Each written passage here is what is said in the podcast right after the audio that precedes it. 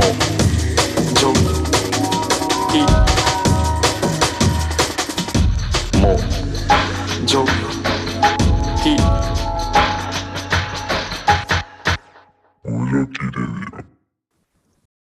もジョキレディオお疲れ様です。お疲れ様です。スタンダードな始まりでしたね。確かに。結構あの、レディオの始まりが早いか遅いかとかいろいろあるからな。あるな。あ例例のところで遊遊んだりするもんな。そうやな。最近普通やからな。まあそういう時期なんですかね。何回聞いてもあれですね。イントロの曲ええな。ほんまやな。いや、俺らはいつも聞いてへんやろ。収録時は。収録なんでね。はい、収録時は流してやってるわけじゃないから。いいですね。エンディングも結構好きですけどね。エンディングもいいよな。いいよな。軽快な感じで。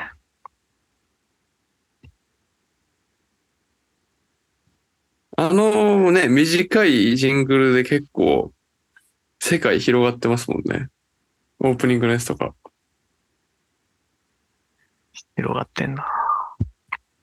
ね、違うかったかと思った。準備してた。違いました、準備してた。結構発射準備はしてました。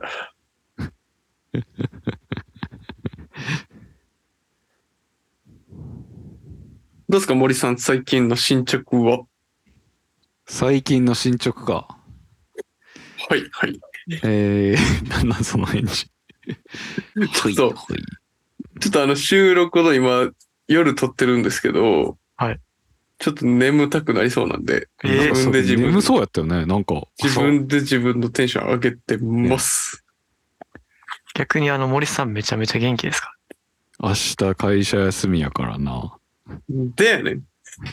仕事ない森さん強いよな、やっぱ。仕事ない時の俺めっちゃ強いから、でもこの数年ずっと仕事やったからさ。ずっと弱かった。やっぱ森さんはそのジレンマというか、あの、シーソーゲームをずっと繰り返してるもんな。そう。仕事せえへん森さんが一番強いけど、仕事せんとお金なくなるし、お金なくなる森さんも弱いやん。だかそう弱い。な。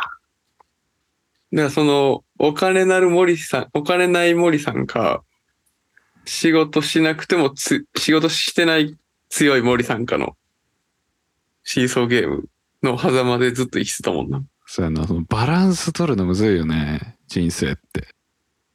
人生マジバランスよね。で、どっちかにさ、傾いた時にさ、そのシーソーのさ、端っこがさ、下のタイヤのところにさ、ついた時に何か失うのよ。毎ああ回。何か失うんや。今年は仕事かな？今年は時間なし、時間なしの、あうん、時間なし森やったけど、お前2年前は仕事なし、金なし男。メンタル弱々みたいな。うん。バランスが大事っていうことですね。はい。まあ、上がっていくだけなんで、あとは。うん。いや、そんなことないやろ。え？めっちゃポジティブな締めくくりしたと思ったら、めっちゃ現実突きつけられたみたいな感じだったな、今。言うてますけど。言うてますけどね。うん。言うてますけど、えー、まあ言うてね、また仕事辞めるんですけどね。あの、海外行くそんなことないやろ。いや、そう、そうやろ。現実突きつけてくんな。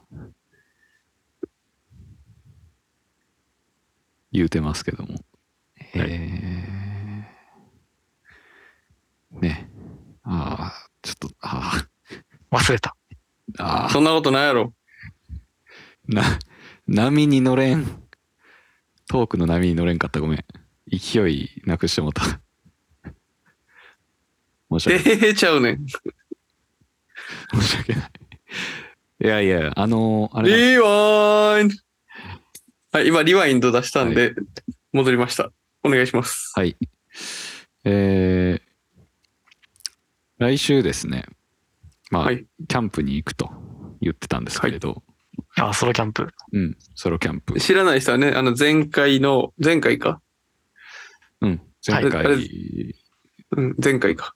の模状記で、まあ、えートーク告ライしたんで、はい、トークライブをしますと。山の中から YouTube でライブ配信ということで言ってたんですけれど、え2泊3日ね、あのーキャンプ予約してて、えー五山岬オートキャンプ場というところで、えー配信をする予定だったんですが、え？えー22、23、24と2泊3日のところが、はいえー会社に1日行かなければならなくなりまして、えー22がなくなりまして、23の1日、えーのみで、えートークライブやりますと。おうはい。ギュッとそれ。はでも、カレンダー入れてた人、はい。申し訳ございません。22日の予定、確保してくれてた人、すいません。なので、えー23日、えー16時から、えー森の、えートークライブ、えーテーマは、えー生きるための音楽とは？と、えー自身のアイデンティティとパーソナリティについて、えーギュッと、えー3時間、えー配信させていただきますので、3時間？はい。すごいな。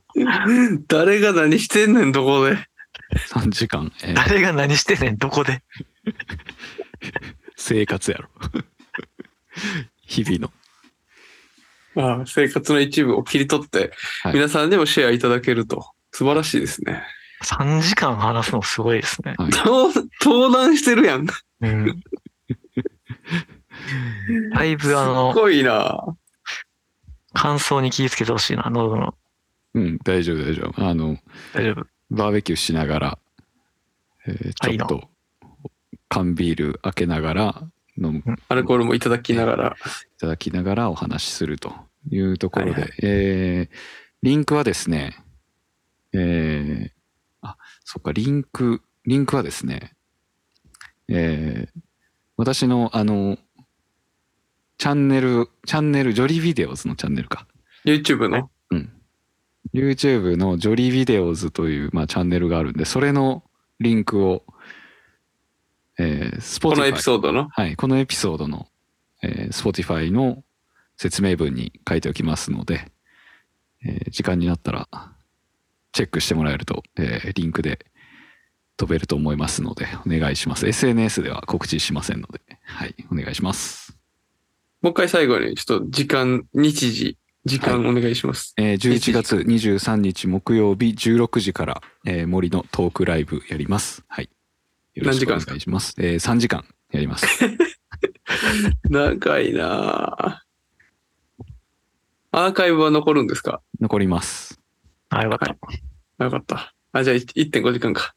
はい。自分の生きてきた30年を話しますので、あ、それやったら短いかもしれん。そう。うん。短いのよ。3時間に収めないといけない。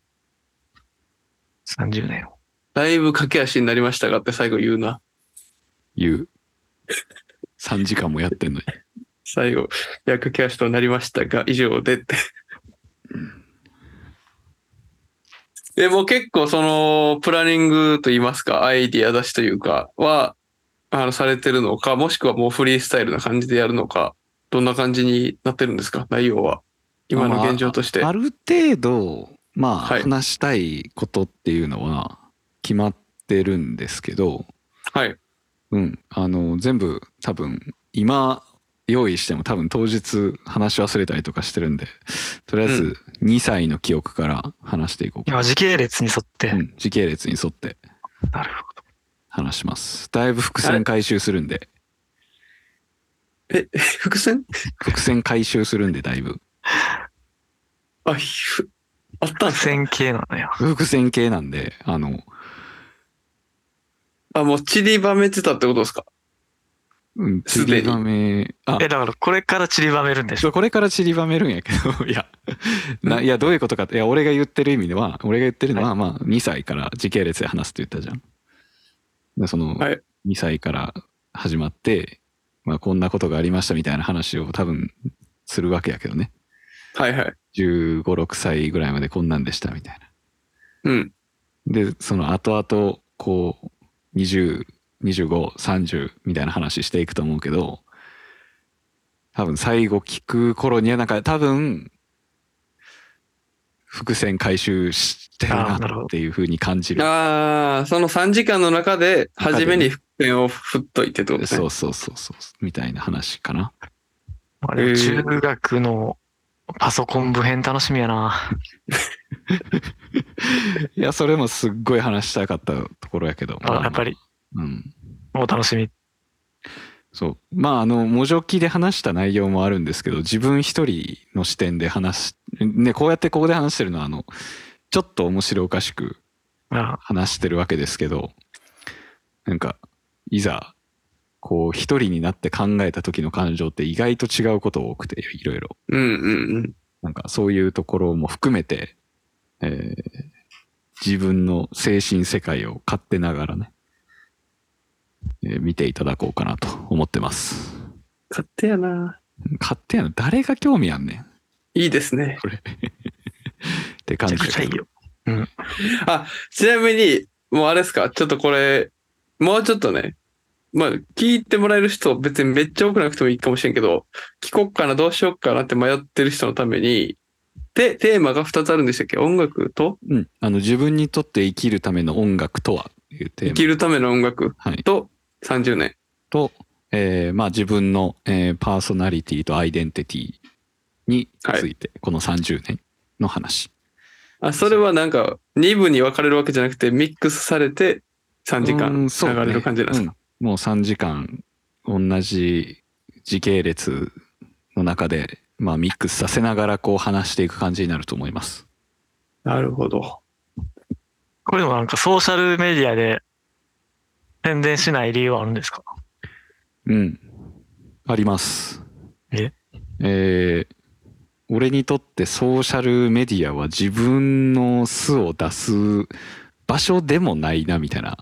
あなんだろうね。最近そのソーシャルメディア、SNS に対して自分があんまりこう、拝まなくなった。うんお。今までこう自分は割と SNS にこうすがりついて、こう、いいねくれとか、えーあリツイートくれとか、えービューを稼ぎたい、くださいという SNS の偶像にとらわれてたので、えーまあ、そんな環境には、もう、1ミリも自分はこびたくないなということで、なるほど。えー自分たちを理解してくれているこのもじょきリスナーに聞いてほしいと。はいはい。ほんまに森さんのこと好きな人が聞いてる感じあるかもしれないですもんね。もじょきレディオは。あの、もじょきレディを聞いてるリスナーってさ、うん。最近気づいたけどね、お俺に優しくしてくれる人ばっかよ。おー。めちゃくちゃ。まあそんなに人数多いわけじゃないけど。いや、まあでもまあ思い浮かびます。うんはい、大体ね。だから俺が文字起を、例えば、インスタグラムに上げた時にね、いつもライクしてくれる人とか、コメントをくださる人たちとかもね、多分、森さんと会ったことある人ない人とかいると思いますけど、みんな森さんに対しては、肯定的な見方をしてくれてる人が多いんじゃないかなと思いますね。うんまあそうじゃないと聞かへんやろけど、まあまあまありが。たいなと、ありがたいなと思うので、あの、でもまあそういう人を大切にしていきたいっていう、そうそうそうこれからの方針ですもんね。そう、大衆を大切にして自分の承認欲求を満たすのはナンセンスで、うん。自分をまあ大切にしてくれる人に対して、まあコンテンツを提供していく。そうね。うん大事。まあ100人いて、100人に届くのって今の時代なかなか難しいし、まあ昔からかもしれんけど、やっぱその中でもね、最近よく僕も思ってるんですけど、100人いたら、一人でいいから、深く刺さるみたいな。そういう動きをいろんなところでしていきたいですよね。で、まあ、口コミでね、今のリスナーが仲いい人に、ね、それで広がっていく分はもうめっちゃ最高だし。うん。うんそうですね。はい。僕がいつもイメージしてるのは、あの、ブロックスモーカーっていうレーベルから出てる、リリオモホさんっていう DJ のミックスがあるんですけど、それのジャケットがまさにそんな感じなんで、気になる人はチェックしてみてください。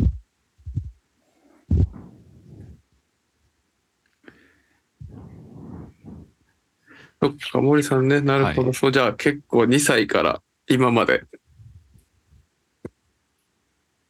なんかもうちょっとだけ言えることとかあるんですか？中身のことで。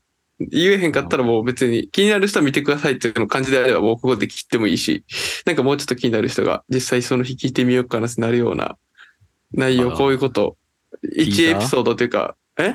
ティーザー的な、ティーザー？ティーザー、ティーザーなしでもいいよ別に。あれば。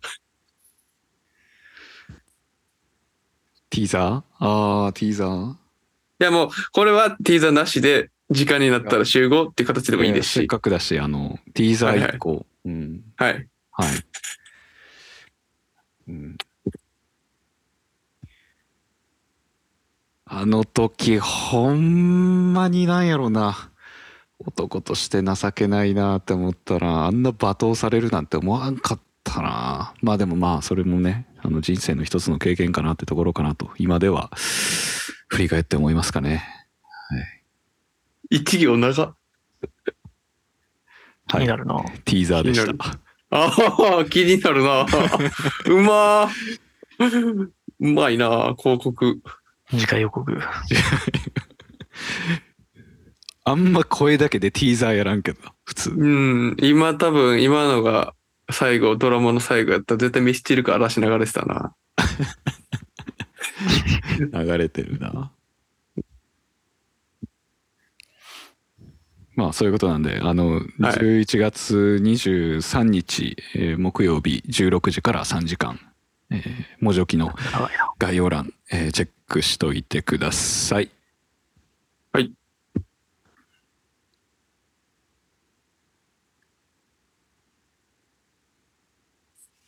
でも森さんも旅立つ日が結構近いですけど、うん。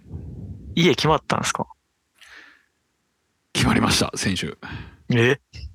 家っていうのは、えっと、向こうか、日本の外での家ってことですよね。そう。ドイツでのドイツ、ケルンの。えーケルンドイツでのえーが決まりました。あのーすごいな。まあ、この1ヶ月、2ヶ月、うん。本当に今まで自分がやったことないようなことを結構たくさんしてて、ええ成長してる。行くためにね。うん。すごいじゃないですか。あの、あんまり日本って、そん、なんか住んでたらあんまりやらないような、例えばこの間言ったカウチサーフィン、あはいうん、ネットで知り合った人をそのまま家に泊めて、なんか文化交流するみたいな。これも前回のエピソードかな？そうそうそう。言ってましたね前回のね。で、まああれもやったし、あの、ネットで知り合った人と、まあお互いの言語を教え合うっていう language exchange、まあ有名なサイトがあって、そこでもなんか5人ぐらい今、ドイツの方と、あの、お友達になっていただいて、まあチャットを日々、あの、まあ簡単な会話をお互いドイツ語と日本語で送り合うみたいな。うん。のをやってたり。で、まあそうこうしてるうちにその、まあ家考えなあかんなってなって、家もやっぱネットで、そのドイツは結構家を、部屋をあの貸したい人と借りたい人が出会えるようなプラットフォームが割と盛んで、日本だったら結構不動産とか賃貸とかで行かないといけないけど、うん。割とこう個人同士でなんかやり取りする？のが割と主流っぽいのね。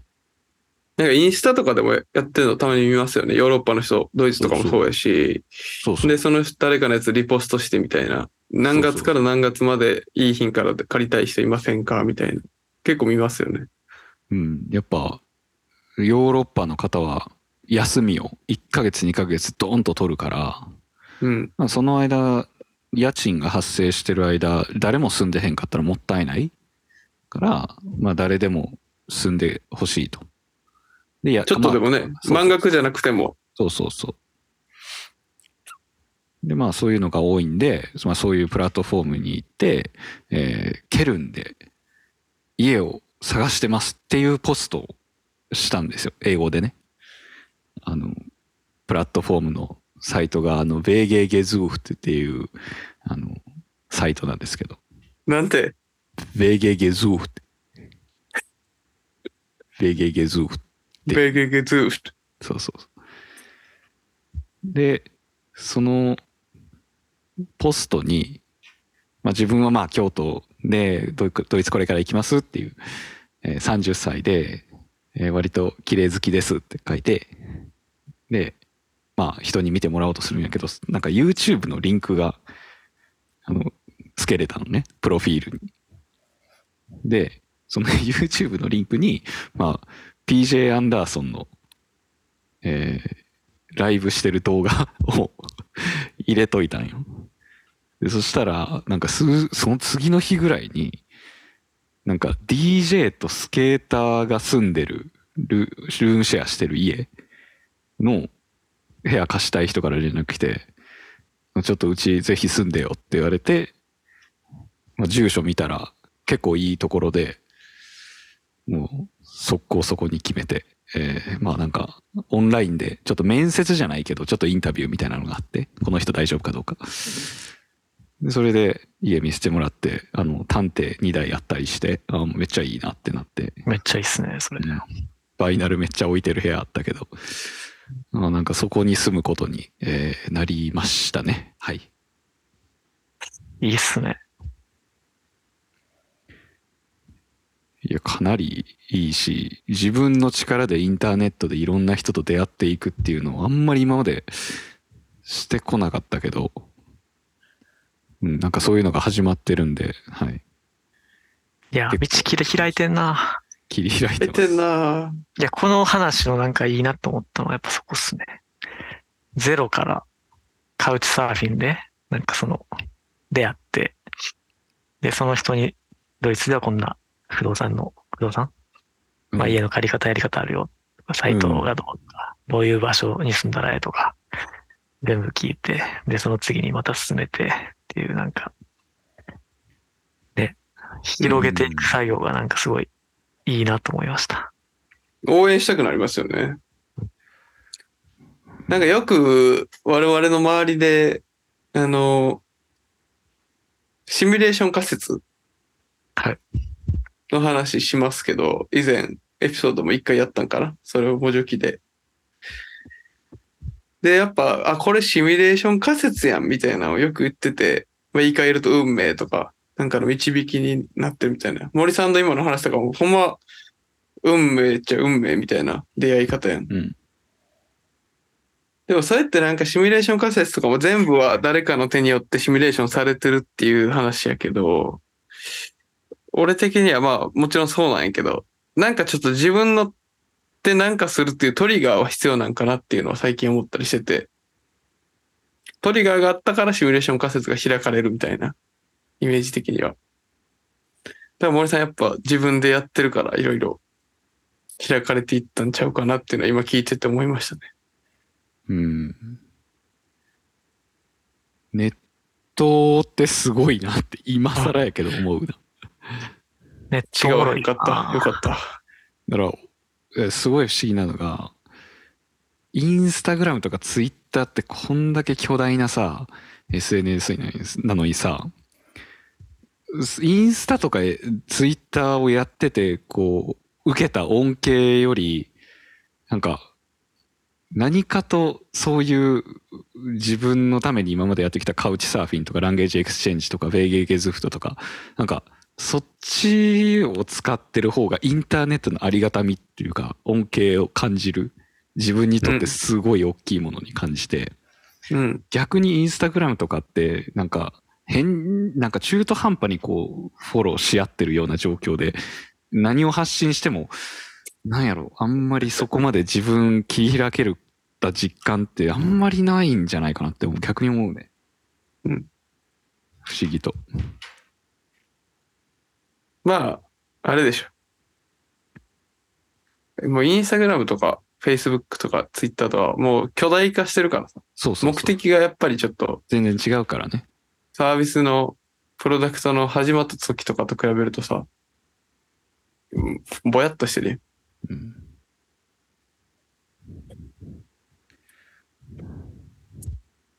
うん、まあだから、インスタグラムをやる理由っていうのを明確にしてから次は使おうって思ってて、今は若干封印してます。1日15分。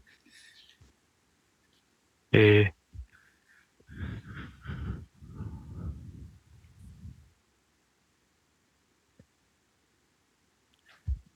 はい。まあそれが近況ですかね。家、家のこと。家を借りれた。はい、家を借りれたと。はい。ああ、楽しみですね。着々と知り合いも増え、ケルンにいる。あ、でもあれじゃないですか？ん ?12 月に行くじゃないですか。10, 10日でしたっけ？10日、で、12月の22ぐらいになんかイベント行くんですよね。そうなんですよ。え、何それ？いやー、ちょっと激アツなんですよ。あの、ケルンに、あの、モーターシティドラムアンサンブルが来ると。はいはい。はい。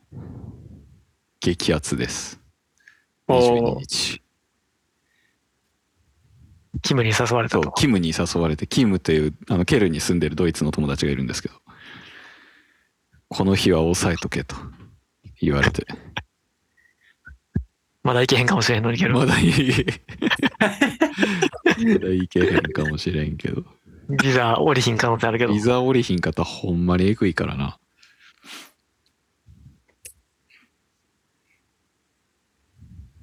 モーターシティでも、一応、存在は見たよね。前。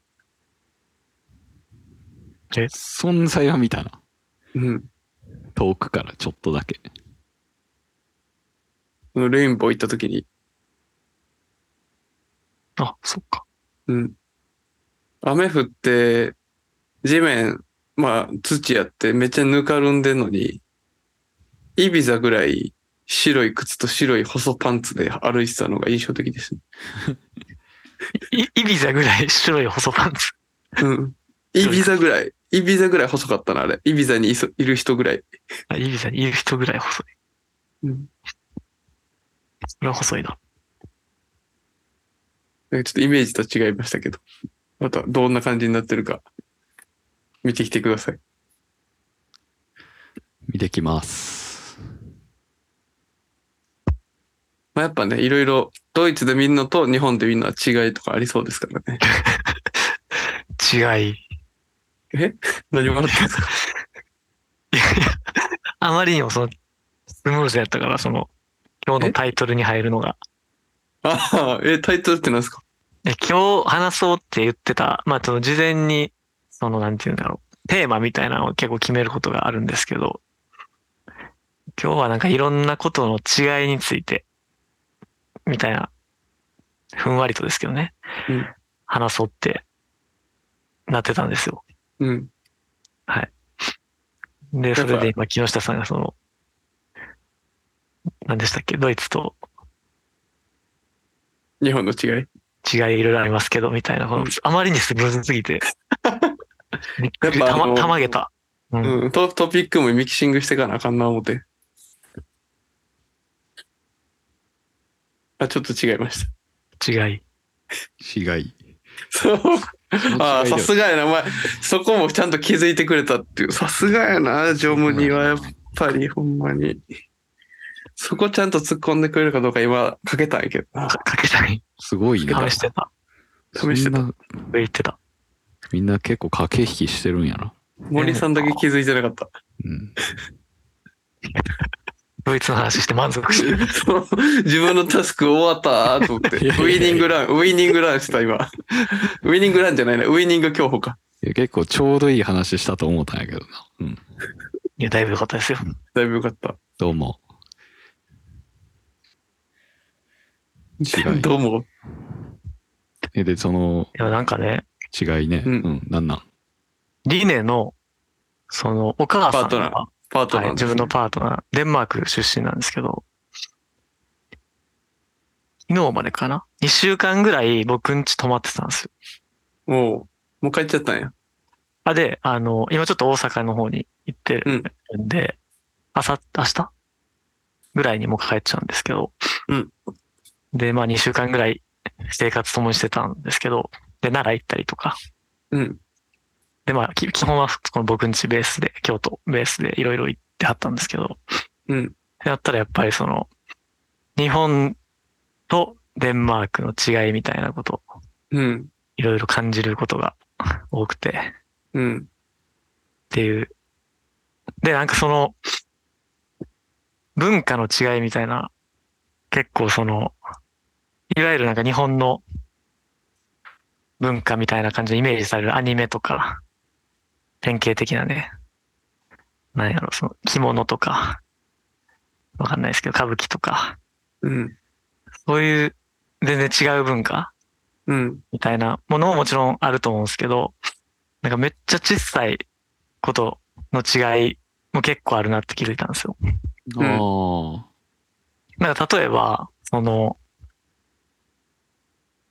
日本のインスタントコーヒーあるじゃないですか。うん。で、あの、小さい袋にビニールの袋に入ってて、なんか紙の、その中に紙の袋みたいなの入ってて、うん。ちょっとこの、組み立てて、はいはいはい。パカってやるやつね。あ、そうそう、やってやって、コップの上にちょんって乗せて、で、なんかお湯ちょっとずつ注いで、ドリップコーヒーみたいな。はいはい。ああいうのデンマークないんですよ。うん。だからあれちょっと入れてるときに、それめっちゃ日本やんって言われて。うん。なんかそういう、まあなんかあれ日本っぽいらしいんですよ。なんか、うん。めっちゃ細かい、けどなんかその、めっちゃ便利、うん。みたいな。で、あれ薄いしね、作る前は。あの、物理的にめっちゃ薄いやん。あ、確かに。持ち運びとかもやりやすそう。そうそう。とか。とかなんかもう一個あって、洗い物してたら、なんか、その、まあこれは家庭によって変わると思うんですけど、あの、水をタオルで拭いて直すんですけど、しまうんですけど、で、それデンマークもそれ結構やるっぽいんですけど、うん。なんか、自分が行った時に、デンマークに、うん。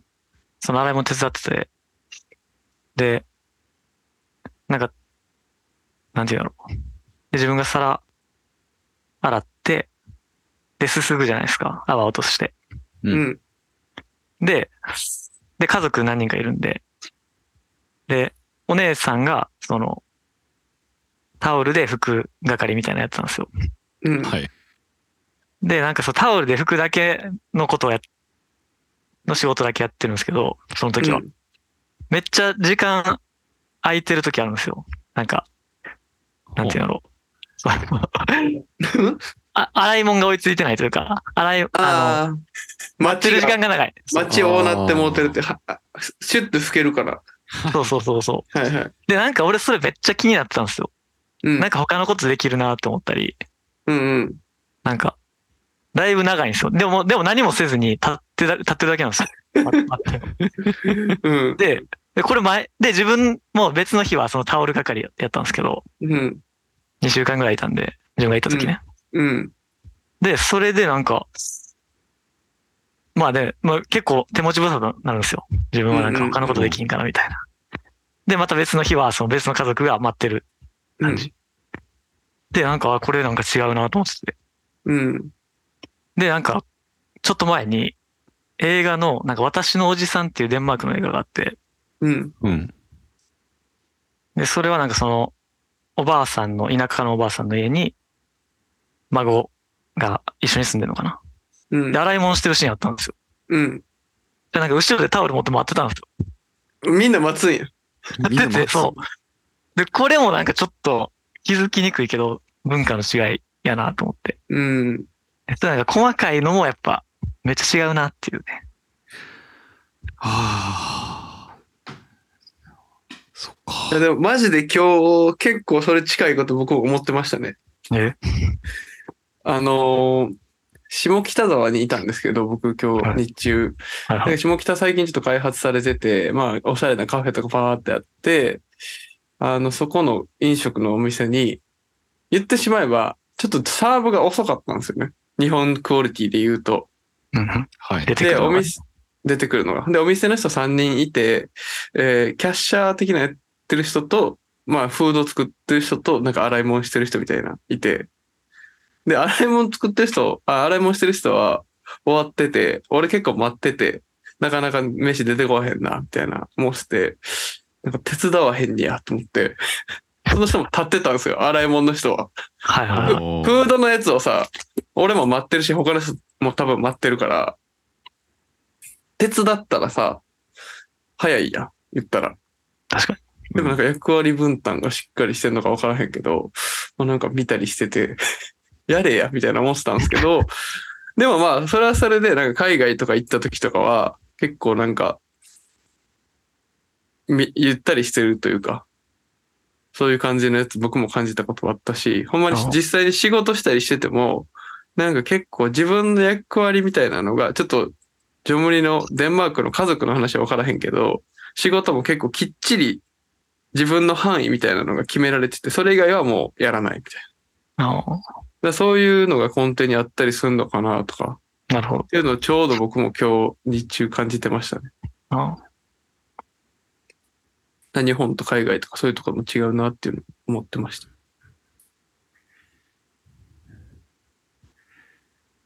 でもその、そもそも、二人がかりで皿洗うんやな。ああ、そうっすね。なんか、手伝って、やってますね。いや、だってさ、うん。スポンジで洗剤で皿洗う係と、それをすすぐ係でいい。もういていいな。うん。でも拭いたらまあすぐな、しまえるじゃないですか。そうな、もう一人いたら最高やな。うん。でも待つんやな。いやー、俺やったら、なんか、何ぼーっとしてんのとか言われそうやな。なんか、あ 言われる？そんな、立ってるだけとか、あれやな、なんかもう最近自分にでも思うけど、なんか、会社とかで立ってるだけやったら誰かに怒られそうやから、なんか、せっせとせなみたいな意識が無意識にこう、まあでもこれ自分のね、サンプル、今その映画とリネの家しかないんで、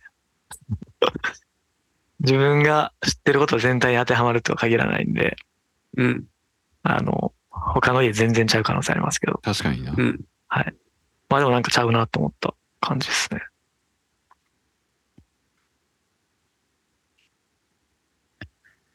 まあ違うことっていっぱいありますからね。なんでも。いや、この間ね、もうゼルね。僕、丸亀製麺めっちゃ好きなんですよ。はい。で、まあ、うどん屋、同じうどん屋、でも、花丸、ん？花丸うどんでしたっけ？花丸うどん。あの、チェーン店の、花丸うどんに最近結構行ってるんですよ。近いから。うん。で、この間、その、釜揚げうどん大、花丸うどんで頼んだんですよ。うん。で、丸亀でも全く同じ釜揚げうどん大みたいな、あるんですけど。うん。で、花丸うどんで釜揚げうどん大頼んだら、あの、だしが2つついてきたんですよ。うん。ほわかります？あの、釜揚げうどんってこの釜みたいなのに、う。釜釜でっかい皿どっちかなんですけど、うどん入ってて、で、そこはまあだしとか入ってないんですよ。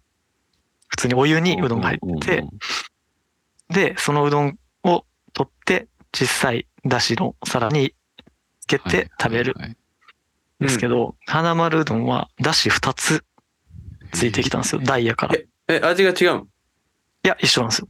あ、同じやつが？はいで、それは、その、まあ、うどんをこう、揚げて、だしの皿に入れたら、薄なるから、うん。2つつけてくれたんですよ。うん。だから、時間経っても、うまいんですよ。お おいや、で、それがやっぱ衝撃的で、はいはい。あの、丸亀と、まあ言ったら、何？花丸うどんの違い。でも、花丸うどんの京都店、京都店？まあ、京都の花丸うどんの店、めちゃめちゃ美味しかったんですけど、東京でこの間。花丸って前行ったやつ一緒にあ。そう、東京で行ったじゃないですか、花丸。渋谷のやつ？渋谷店かあの何店かわからへんけど。ー、警察の横のとこね。あれ、全然美味しくなかったですね。あれほんまあかんかこれちょっと。、花丸の渋谷店の人聞いてたら申し訳ないんですけど。え渋谷店の人聞いてたら申し訳ないですけど、ちょっとね、改善の声。まあ、それやっぱ、まあ、それもまあ違い。うん渋谷店と京都の店の違い。確かにな、違いあるよね。全然違うこと。うん。何やろ、違い。やっぱコーヒーも冷たいのとあったかいのでも違いますしね。全然違うやろ、それ。作り方はちゃうよ。あ、そっか。根本から違うし。あ根本から。根本、まあ根本か。メニュー違うやん、もあ、そっかそっかそっか。あ、じゃあやっぱ、ホットコーヒー喫茶店行きます。ブラックで頼みます。砂糖入れるときと入れへんときとかちゃいますからね、また。味が。う。そんほんまにちゃうやん。ちゃうな。ほんまにちゃうあれことばっかあれはもう作り方、作り方一緒やん。でも最後のちょっとワンアクションでやっぱ結構ちゃうやん。らうん、確かに。うん、だってあれでしょ、ジョンもなんか昔俺が入れ入れてんの見て、はってなったんでしょ。いや、なったな。木下さんが純喫茶で、僕あのコーヒーに砂糖を入れるやつ全然かっこよくないと思ったんですけど。だから、まず入れてなんやねん、それ。いや、あるでしょ、そういうなんか、ああ、わかるよ。あの、コーヒー、そのブラックコーヒー飲むのかっこいい時期。うん。まあ、まだ自分はそうなんですけど、長っ。中学生ぐらいから飲んでますからね。うん背伸びして。うん。まだ背伸びしてますけど。うんでもそんなかっこいいやつおるわけないと思ったんですよ。うんあの、コーヒーに砂糖入れる人は。ミルクと。でもなんか純喫茶で見聞き杯があの、コーヒーに砂糖とミルク入れる所作。あれかっこよすぎて衝撃受けたな。船橋で。所作が、所作が？うんで、それで俺も真似してやってみたらうまい。違いに気づけてよかったな。大人の一歩登れましたねうん。いろんな違いあるな。でも飲み物系でね、この間ちょっと、ちょっと話したかもしれないですけど、そうね、飲み物系。コーラ飲むときに缶で飲んだらなんかめっちゃかっこいいじゃないですか。それはめちゃめちゃわかる。でもペットボトル全然かっこよくないじゃないですか。うん。あれはなぜかっていう、聞きたい。聞きたい。うーん。い確かやに。、で、さらに言うと、あの、ちっこい缶と500の缶でもまた全然違うあ、し。違うな。確かに。あれもちゃう。やっぱ500の方がかかっこいい。かっこいいな。まあまあ、あの、チックはチック、250かなんか分からへんけど、あれあれでかわいいな。渋、渋みあんねんけど、あれあれでまあ、かっこよさというか、うん。別やな。うん違いやな。やっぱね、やっもうなんていうか、あのコーラの500ミリの缶はやっぱもう変え難いよね。何物にも。変え難いな。だって俺も、あの、道行く人にコーラのあれに変わるものありますかって言われても、そんな、その人に出せる答えはないよ。コーラしか。なんか、缶のコーラってさ、は余裕を感じさせるよね。余裕あ、。余裕ね。あの、余裕か。で、缶って開けたら、もうペットボトルみたいにカバンにしまえへんやん。確かに。履かない。なんか、ペットボトルっていうもの自体が結構、なんか産業が生活に入ってるかああ、なるほど。確かに。でも缶は自分からなんかその飲み物を楽しみに行ってる感。ああ、だから、確かに、その、確かに。うん。なんていうの100%、500いらんもんな。うん。に200でもうお腹いっぱいじゃないですか、コーラって。そうやな。うん。でもその残り300はもう、正直、蓋したい。蓋したいん蓋したい。したいんかよ。蓋して持ち歩きたい。けど、それがせえへん、それをせえへんっていう。うん、男らしさというか、まあ男というか、なんか、芯というか、儚さがあるよなうん、いややっぱ潔潔いし、やっぱなんかそう言われるとなんかもうペットボトル、おこがましい感じしてきたな。なんか、蓋して持ち歩こうなんて、そんななんか人間のちょっとはずいな。よく、よく丸出しちゃう、ペットボトルって。じゃあ、なんか、と残してまた後で飲もうと思ってそうな感じ が。で、飲まへんやつもいるしな。そうそうそう。あお前捨てちゃうね残すんや。みたいな。後に。何の、何のためのペットボトルみたいな。もうそれが世に浸透し始めたのに、なんかもう違う使われ方というか、なんかもう本来の目的が失われてる感じちょっとします。でも確かにほんまコーラの缶はやっぱほんま他の缶とはちょっとやっぱ俺の中では価値違いますね。一時期はペプシもいい味出してたけど、やっぱちょっとやっぱりコーラやなっていうのはありますね。コカ・コーラ。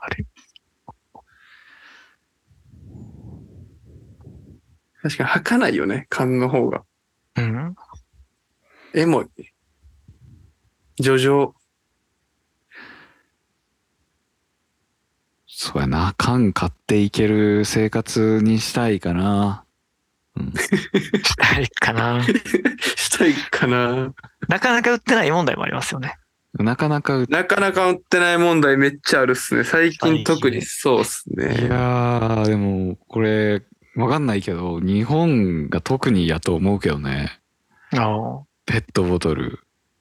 ああ。なんか、忙しい日々、送りすぎてるからか知らんけどさ、うん。取っておきたい欲が多分強いのかな国民性的になんか、貯めとくみたいな。後に貯めとくみたいな。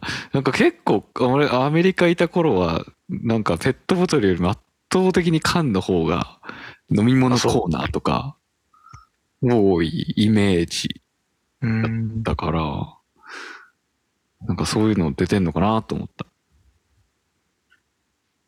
だから缶の方がいいな。缶が周りに溢れてる生活。羨ましいですね。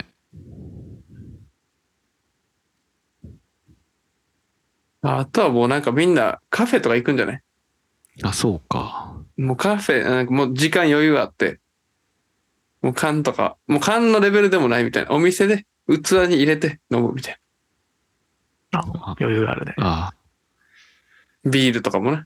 別に缶で飲まなくて。まあそもそもアメリカとかやったらちょっと外で飲むっていうのがそもそもなかったりするやろうし、ヨーロッパはまあちょっとあれかもしれんけど、ヨーロッパって外で、なんかアルコールって飲めんのかな？国によると思うけど、ドイツってドイツはもうガンガン、なあり。ガンガン、あり。ありあり、うん。ガンガンやってる。うん、別に外でも飲めると、アルコール。なんかもう、好きあらば、外で飲む。なん。かもうドイツとか、下手しい水よりビールの方が安いみたいな可能性あるもんね。なんかそういう噂あるよね。なんかそれなんかキムもこの間言ってたよな。言ってた。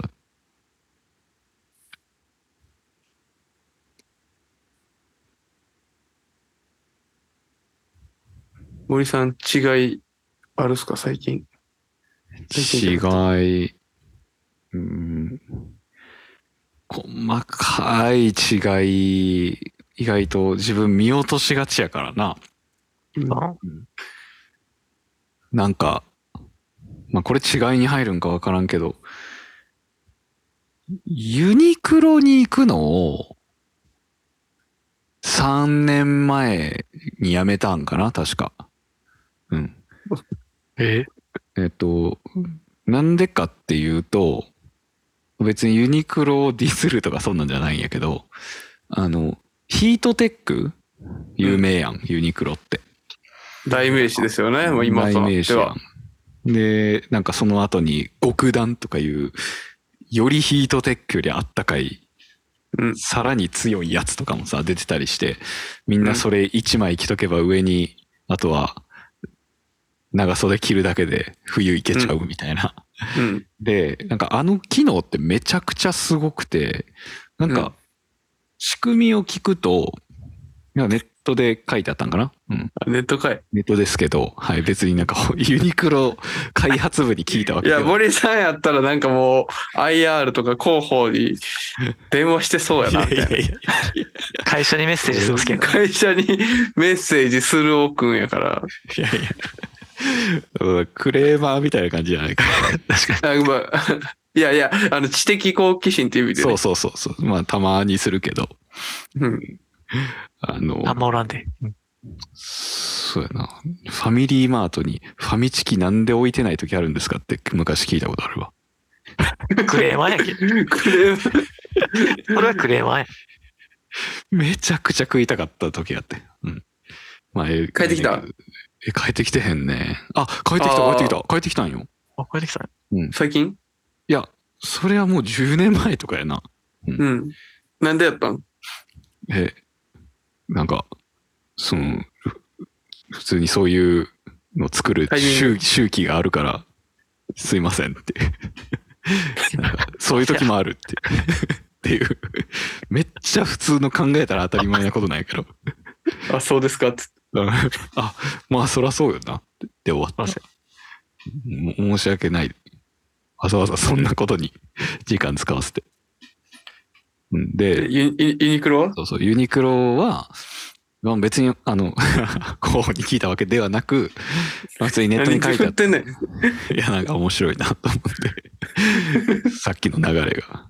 で、まあ、とにかく、体の、えー湿気とか、その汗とか、水分を、水分化学、ねうん、化学繊維で、えー熱に変えて、体の体温を保つのをサポートしてる。だから、あの、普通の綿のコットンとかよりもうん、あったかく感じると。そういう技術が使われてるらしいの。法令ですね。そう。で、ただ、俺結構ヒートテック着て冬仕事してたら、やたらと体痒くなるなって思ってた時期が結構2、3年連続であって。うん。で、ずっとなんでなんかな、ストレスなんかなって思ってたら、ようよう考えたら結構カサカサになることが多いから、乾燥してるんやろうなってことに気づいて、うん。あの、いろいろ調べたら、そのヒートテックの化学繊維がうん体の水分を逆にこう、奪ってる。吸いすぎてんねや。吸いすぎてる。うん。で、あったかいのはいいけど。そうう。ん乾燥肌になっちゃう。俺乾燥肌じゃないのに、むしろ油出るのに。うん。だから、めっちゃあったかくていいなって思ってたけど、それを知ってから、あの、無印のうん、別にヒートテックみたいな化学繊維使ってるようなやつじゃなく、まあ、単純に厚さ、分厚さだけでちょっと何段階か、あの、あったかさが変わる、あの、ヒートテックではないけど、まあ、普通のそのインナーの長袖っていうのを着るようになって、そっからもう体の痒みが減ったから、なんかこう同じようなさ、まあ、ユニクロも無地もそういう冬に向けてインナー出してるけど、そこの材料のところまでこう見てその違いをちゃんと見とかんと結構自分の肌的には良くないなって思った。結構気づくのに時間がかかった違いです。うん。うん。ああ。結構大事。まあ、いける人は別に、あの、いいと思うんですよ。あの、化学繊維でも、へっちゃらな人は。自分は、そういう違いにもっと早く気づいとくべきやったなって。うん。確かに。それ結構いいっすね。うん。僕は基本あんまヒートテック着ないですから。ええええそうだ。ほぼ、ほぼ。まあ、韓国いた時はギリ、ちょっとさすがに寒すぎて、下とか、あの、パッチみたいなやつ履いてましたけど、うん、あんま着ないっすね。やっぱなんでかっていうと、やっぱクラブとか、まあ最近行くのやりましたけど、大きいとことか行くと、だ逆に暑くて温度調節できへんくなるやん。うん。まあ、それはあるな。うんたまにで、なんか汗かいたら冷えたら寒なるし。なんで、逆に僕は上でこう調整してますね。あと気持ちで。それもまた違いですね。何を身につけるかっていう。森さんと木下さんの違いや。やっぱ森さんとやっぱ木下さんっていうので今思うと、やっぱね、森も木下も木っていう感じがいっぱい入ってるけど、違うし、森さんの方がやっぱ木自分多。はいじゃあ、木入ってないっていうのも違い。うん、そう。まあ、のが入ってるもんな、ジョーのは。そうやな。で、木下さんの入ってないっていう違い。違い。でも、ひらがなのは？入ってる。入ってるなあ、でも違うけど一緒ってことか、そういうこと。で、森さんは？のは？入ってない。な。入ってなかったっけ？入ってないわ。はい入入って。ないか。ってない。そっか。はあ。いい段欲しい？えいや、俺気づいてしまったわお。なんで木下さんがヒートテック着なくて、俺が着てたのかって。何？その上にさ、めっうん。ちゃあったかいダウンとか冬出してくるやろ、あんた。出してんな、。一応持ってません、だいぶ長いこと使ってますけど。俺なんか一時期防寒具ない生活してた時あってなんか。何やねん、それ。持ってない。持ってない。その、めっちゃあったかいジャケットとか、なんかそんなんじゃない、なんか、もう薄いペラペラのシャカシャカみたいな、うんそんなん着て過ごしてた時代あって。なんか、人って冬はめっちゃあったかいダウンジャケット着て生活するんやって最近気づいたよね。4年ぐらい最前から近。気づいてたな。そう、最近よな、その話。はい俺知らんくって、中にインナーめっちゃ着込むもんやと思ってたの、冬。うん。でも、なんか、ここ数年、周りを見てると、みんな、インナーをめっちゃ分厚くするんじゃなくて、なんかめっちゃす、どんな環境でも、雪でも耐えれる、超強いダウンジャケットを持ってみんな生活してるから、すぐこう脱いだりして、クラブで踊れたりするんやなっていうことにやっと気づいた。時間かかった。確かに、服装、まあファッションとかって、意外と教わらへんしね。ああ、学校とかで。学校とか。だ興味のある人は、やっぱりそういうのに、まあ、どんどんどんどん情報をゲットしていって、アップデートしていくんやと思うけど、あんまね、疎い人はどんどんそこから遠ざかっていっちゃうから、もう俺も幸いダウンは持ってたけど、ファッションとか全然知らんかったから、最近友達とか周りの人に教えてもらってますね。そこ、違いやね。教わらへんから自分で気づいていくしかないもんな。うん。でもなんか、アップデートする機会に恵まれて感謝っすね。うん。自分のダウンジャケット着なあかんっていう価値観にアップデートしてくれた。まあ逆にドイツではどうなんかっていうのはまたね、言ったらわかるでしょうし、ねあいつらは、あいつらってドイツ人の人々がダウン着てんのか着てへんのかっていう。着てるやろ。さすがに。薄着説。薄着説ありますから。もうなんか、いや、日本人はやっぱ着な寒いかもしれんけど、もう向こうの人たちは生まれ育ってからその環境で育ってるから、意外とそんなに厚着しなくても耐えれちゃう体みたいな。まあ先週半袖の人いたけどね。観光客の人で。ああ、そうそうそう。やっぱ海外の人ってさ、まあ全員が全員じゃないけど、たまになんか真冬でも半袖半ズボンみたいなさ、人いるやん。いる。なんか小学校の時、学年に一人ぐらいいたやつみたいな。うん。あれは何なんやろうなって思うと、やっぱそうでしかちょっと説明がつかへんから。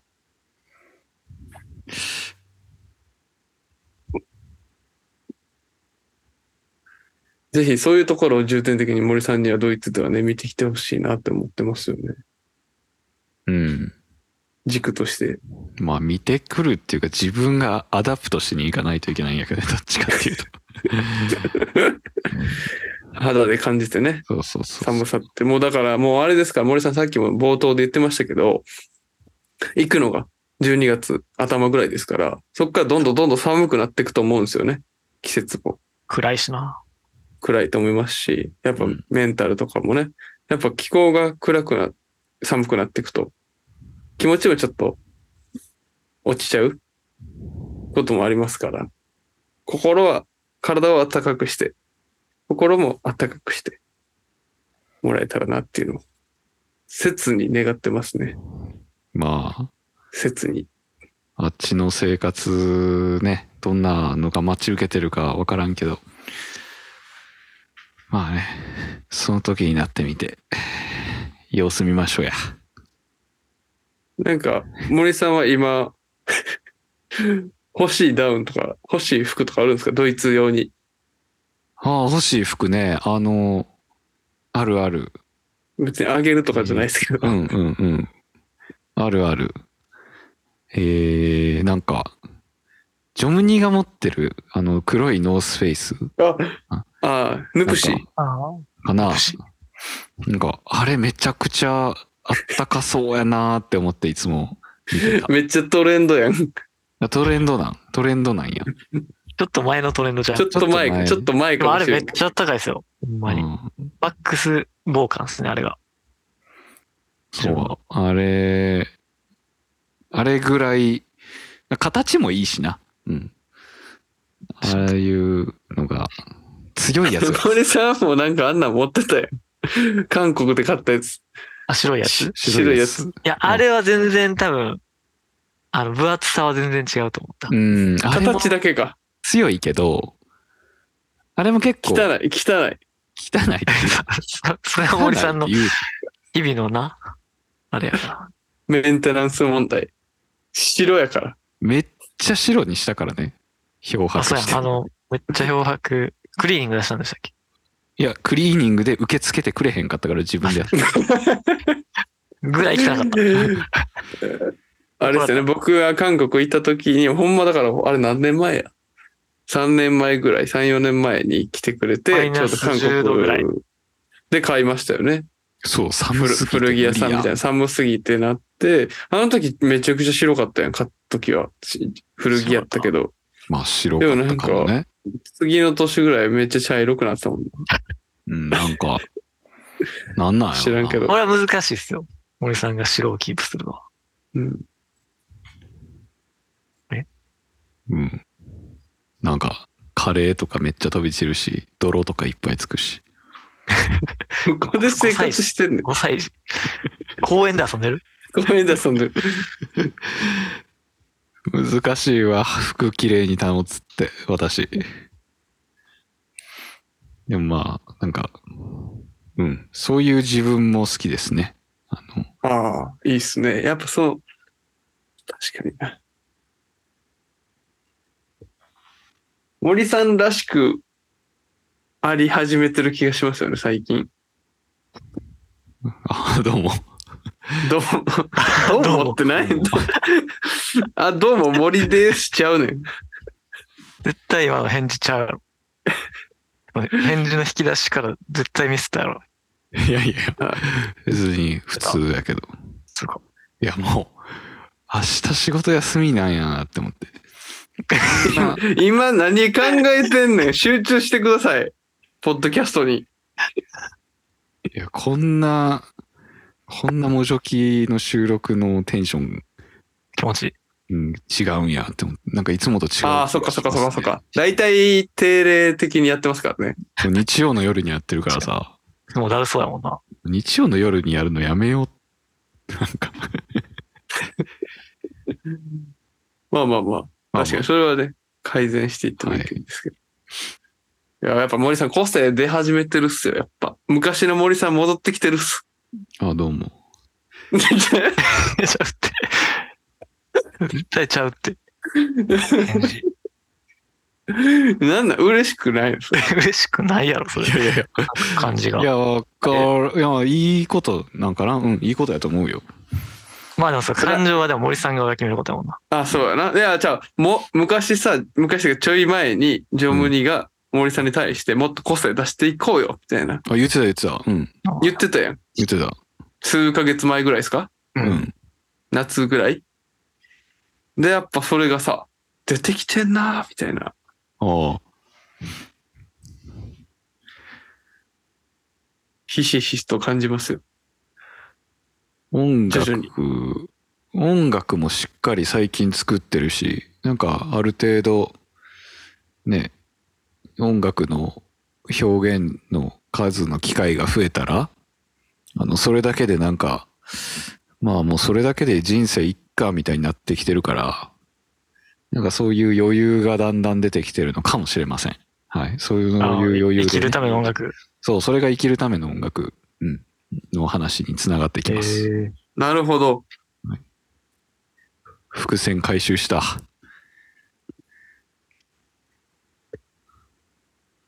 回収しました。ね、だからあの最初ちょっと紹介してね。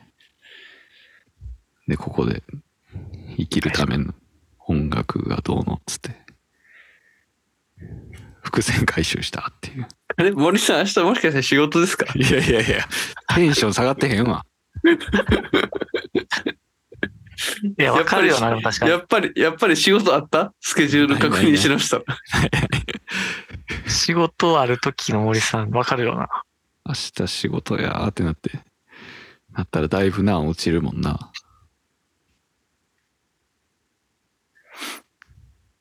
まあじゃあ今日はね、そんな感じで森さんの告知もしてもらって、いつもは仕事前、前日の森さんでしたけど、今日は仕事がない日の前の日の森さんを楽しんでいただけたということで、あだいぶ特別なんや。スペシャルでしたね。